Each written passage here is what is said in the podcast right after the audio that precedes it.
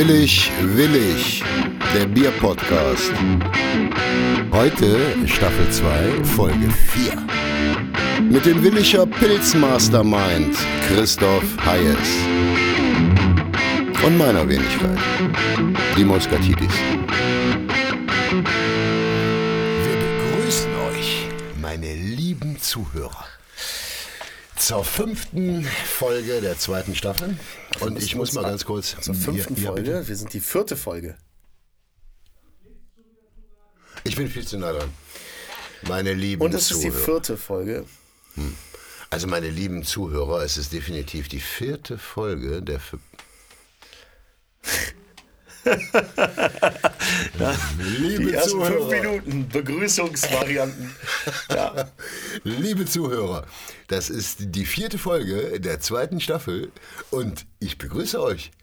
ja, und wir, Also, ich denke ja. die ganze Zeit, vielleicht ist das eine Aufgabe für die Zuhörer, uns mal eine Mail zu schicken mit Vorschlägen. Ja, wir müssen eigentlich mal so ein standardisiertes, Genau. ein standardisiertes, Ein nein, nein, so ein Begrüßungsritual hier einführen, Hm. finde ich, damit wir nicht immer nur, Das ist eine gute Idee. Das ist eine gute wie zum Idee. Beispiel im äh, Zeigler und Köster Elf Freunde Podcast. Kenne ich nicht. Ja, hast du mal einen Tipp für zu Hause? haben. Nee, Ehrlich. ich weiß nicht. Also ich meine, für mich gibt es nur diesen einen. Aber ich wollte es nur sagen, damit ich auch in dieser Folge sagen kann, Grüße gehen raus. auch wenn ich nicht glaube, dass Alex einer von beiden, Martin. einer Aber von wir wollen beiden sie nicht zu sehr Podcasts hört. pimpern. Ja, Alex Unser und Martin, Podcast ihr seid gegrüßt. Ja, vielleicht müssten die mal übrigens, das wäre vielleicht so eine Ja. Seiten, Ja. noch einen zweiten Podcast, Alex und Martin. Alex und Martin. Alex und Martin live. Ja, aber erstmal möchte ich sie kennenlernen. Wir haben uns schon wieder lange nicht mehr gesehen, mein Freund, ja? Das ist so. Alex und Martin, ihr seid gegrüßt. Dennoch, kommt man nach Aachen, Man muss- 52078? Ja. Vielleicht dazu sagen, Alex und Martin, meine Mitarbeiter, die. Mm, fleißig Bier ausfahren. Nur damit äh, Leute, die vielleicht die letzte Folge nicht gehört haben, Stimmt. wissen, weshalb du Alex und Martin immer hoch in Ehren hältst. Grandioser Hinweis. Kommen wir zu den Schwierigkeiten des Geschäfts. Also wir haben eine Nachfrage aus der wirklich mehr als zweistelligen mittlerweile Zuhörerschaft erhalten nach dem Motto, was, was gibt es denn für Probleme? Gibt es überhaupt welche? Hast du Probleme in der Lieferkette oder ähnliches? Ja, wir hatten ja beim letzten Mal darüber gesprochen, äh, dass wir auch schon mal ein bisschen lobbyiert haben in unserem Mhm. Ja, Sinne. ja, ja, das war Aber cool. äh, ja, es gibt eben einfach, wenn man so, eine, so einen Laden gründet, ist. Also Punkt eins ist natürlich Gründen in Deutschland. Ich möchte jetzt gar nicht zu sehr maulen, weil natürlich ist es schon eigentlich, es machen viel zu wenig Leute in Deutschland gründen. Mhm. Aber ähm, man hat ja schon, ich glaube, in keinem Land ist es angenehmer, weil wenn es schief geht, äh, hängt man hier auch nicht äh, auf der Straße und muss betteln. Im Ja, Gott sei sondern- Dank. sondern hat ja doch einen äh, sehr. Jetzt hast du.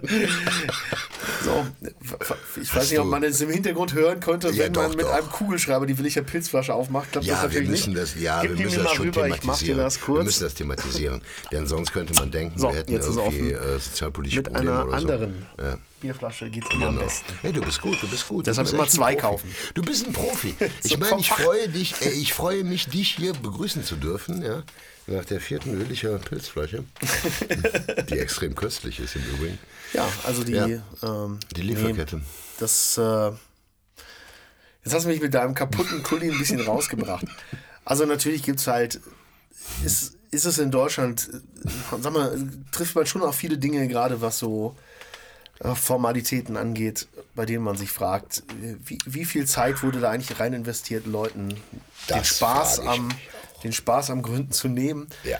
Ähm, alleine, was wir für formale Voraussetzungen erfüllen müssen Ja. im Lager, ist, also an Arbeitsschutz, Ja. der ja auch echt wichtig ist und den wir auch ernst nehmen, aber einige Sachen da, da musst du schon mit dem Kopf schütteln. Wenn Darf ich? Also, Ja. die einfach lebensfremd sind. Total. Bürokratische Monster. Darf ich mal kurz zu diesem klar. Behufe ähm, auf den Punkt zurückkommen in deiner mannigfaltigen Vita? Warst du ja nun auch ähm, in einem Bundesverband tätig. Ja, Wie hieß der denn nochmal? der Bundesverband Deutsche Startups. Ja, na klar. Und äh, später dann beim Landesverband NR Valley. Yes. Und ähm, hast du aus dieser, wie soll ich sagen, äh, ruhmreichen Vergangenheit denn auch ähm, Erfolge jetzt für dein heutiges Berufsleben transponieren können? Also ich finde, äh, also ich habe ja glaube ich schon mal gesagt, ich glaube ohne ähm, die Erfahrung im Startup-Verband hätte ich definitiv nicht gegründet. Ja. Ähm, weil man da halt einfach, also ich habe da angefangen als Leiter des Vorstandsbüros und im Vorstand vom Startup-Verband, da sitzen halt Leute drin, die haben alle selber gegründet und wissen auch noch, wie es geht und auch alle eigentlich erfolgreich gegründet. Teilweise auch so diese die es jetzt schon nicht mehr gibt. So, es gab mal so eine Zeit in dieser ersten Digitalisierungswelle, Ja. fand man dann in Deutschland immer, es muss ein deutsches YouTube geben. Dann gab es Seven Load oder so oder Video Load oder so hießen Ja, die. ja, Ähm, das deutsche YouTube, wo man sich ja im Nachhinein denkt, wieso hat man denn gedacht, man braucht in Deutschland ein eigenes YouTube? Also, aber ähm, die haben halt einfach eine richtig viel Gründungserfahrung gehabt. Und das ist halt einfach toll, wenn man mit so Leuten arbeitet, die einem auch wirklich noch was erzählen können dazu, die sich anhören, was du so vorhast und die dir dann auch wirklich fundiert was sagen können. Deshalb, ich finde es immer total wichtig, mit Leuten zu reden, die sowas schon mal gemacht haben. Ja. Und nur das als, hätte, hätte ich jetzt beim Automobilverband gearbeitet, als Leiter Vorstandsbüro und den, ge- die gefragt, wie wechsle ich meinen Reifen, hätten die wahrscheinlich gesagt, fragen Sie unseren Chauffeur, wir wissen das nicht.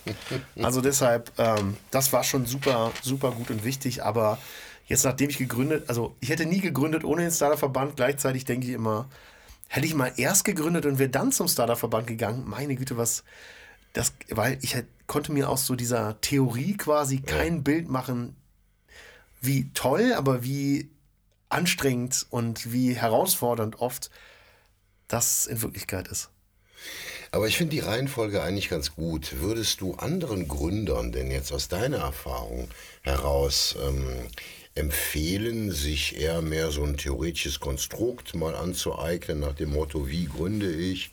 Ja, Workplan, A bis Ach, das ist alles nach dem, nach der, er also sobald du, das Wunderbare am Gründen ist, also du kannst alles planen und du kannst alles vorbereiten und das Wunderbare ist am Ende, ab dem Tag 1 Ja. musst du so, sowieso alles neu denken, weil es immer anders kommt. Aber das ist eigentlich das Tolle, weil dadurch den, also diesen Weg kannst du nur entdecken, indem du ihn gehst. Ja. Und äh, oft ergeben sich da ganz andere Dinge draus.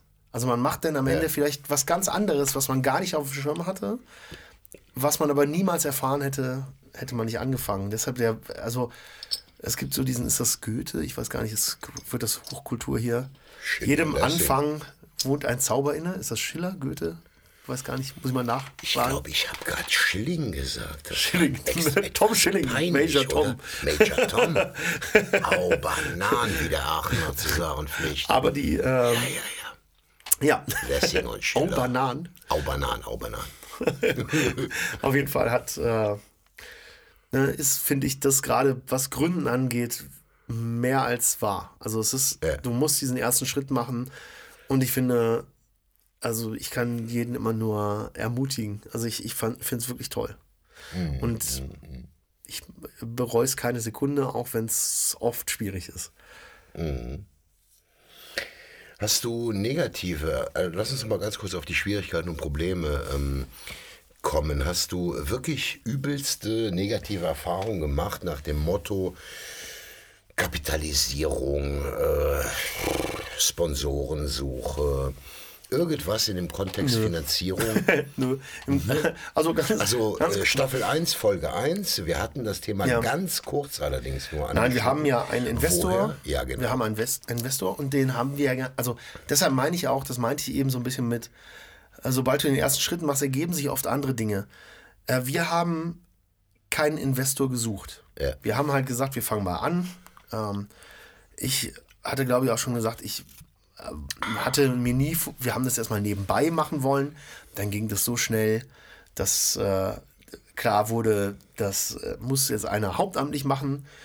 Äh, meine beiden Mitgründer haben beide gesagt, es geht nicht, auch aus guten Gründen gesagt, es geht nicht. Der eine hat dann gerade sein zweites Kind gekriegt und ein Haus gekauft und der andere hat gerade sein eigenes Startup äh, zu versorgen gehabt. Ja, und dann war ich dran. Und dann habe ich halt einfach gesagt, ich kündige jetzt mal in die, im Grunde in die Arbeitslosigkeit und ich kriege ja ein Jahr lang, habe ich ja für einen bezahlt, hier Alk 1. Und das mache ich jetzt halt einfach mal ein Jahr lang auf Arbeitslosengeld. Und dann war nach kürzester Zeit, steht halt jemand bei mir vor der Tür, der Matthias, und sagt, äh, ich finde das so super, was ihr macht. Ich möchte dabei sein. Und das war halt ganz großartig. Also das ist, mhm. äh, und das haben wir nicht geplant, das habe ich nicht gesucht. Aber das ist eben passiert und hätten wir hier angefangen, mhm. hätte sich das nie ergeben und hätten wir mit einem spitzen, zu spitzen Bleistift vielleicht vorher mhm. durchgerechnet, mhm. hätten wir gesagt, ja, das kann ja alles gar nichts geben. Mhm. Aber jetzt haben wir die Mittel, das auch ans Laufen zu bringen und da sind wir ja, glaube ich, ganz gut bei. Würdest du sagen, du ähm, trägst zu einem. Aber wegen, weil ja. du eigentlich, sorry, jetzt ja. noch nach negativen Erfahrungen gefragt hast. Ja. Also wir haben von allem Anfang an immer alles, und deshalb jetzt auch in dem Podcast, versucht mit allem offen umzugehen, nie ein Geheimnis draus gemacht. Wir sind total transparent, so, oder?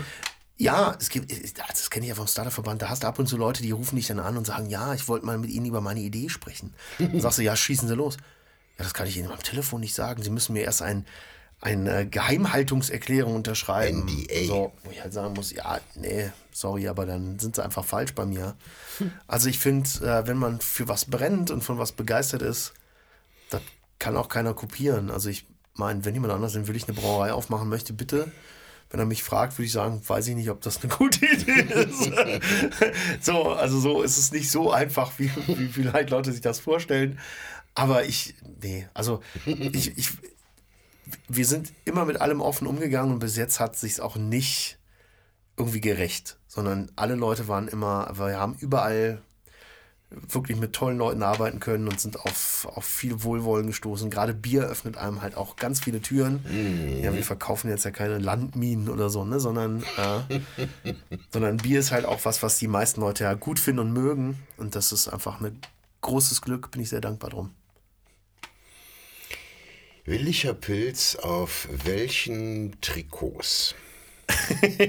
ja, du willst. Lass uns kurz sportlich Du willst, Ja, ja, ja, dass ich endlich Alemannia Aachen sponsor. Zum Beispiel. zum Beispiel. Die Farben passen. Way back into Bundesliga. Ich befürchte, dass Alemannia Aachen wahrscheinlich noch uns sponsoren könnte.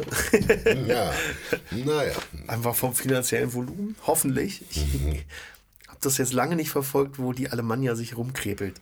Ach ja. Ich, ähm, ich kann noch nicht darüber sprechen, ich bin noch nicht so weit. Es ist leicht belastend. Also die Wahrheit ist, es ist stark belastend, sehr stark. Ein, Traditions ein Traditionsverein. Aber äh, könntest du dir das vorstellen? Also ich meine, deinen Namen jetzt bei Real Madrid? Nein. Warum nicht? Nein, also ähm, unser Ziel ist ja gar nicht,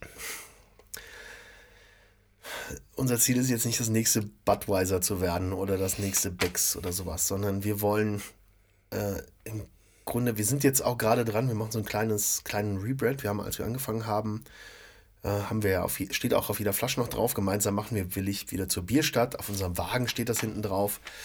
Ähm, mhm. Also, so, das ist aber das ein Claim, bei dem wir jetzt gemerkt haben, der ist natürlich in Mönchengladbach schon uninteressant, weil also das ist, man ist 500 Meter weiter und die Leute sagen, was habe ich mit Willig zu tun? Hm. Und ob Willig eine Bierstadt ist und vor allem ähm, muss man es, je weiter man von Willig wegkommt, auch immer erklären, weil nicht jedem klar ist, dass Willig einfach eine riesengroße Brautradition hat. Und ähm, ja, und deshalb haben wir jetzt so ein bisschen, wir gehen jetzt in die Richtung das Rheinlandpilz.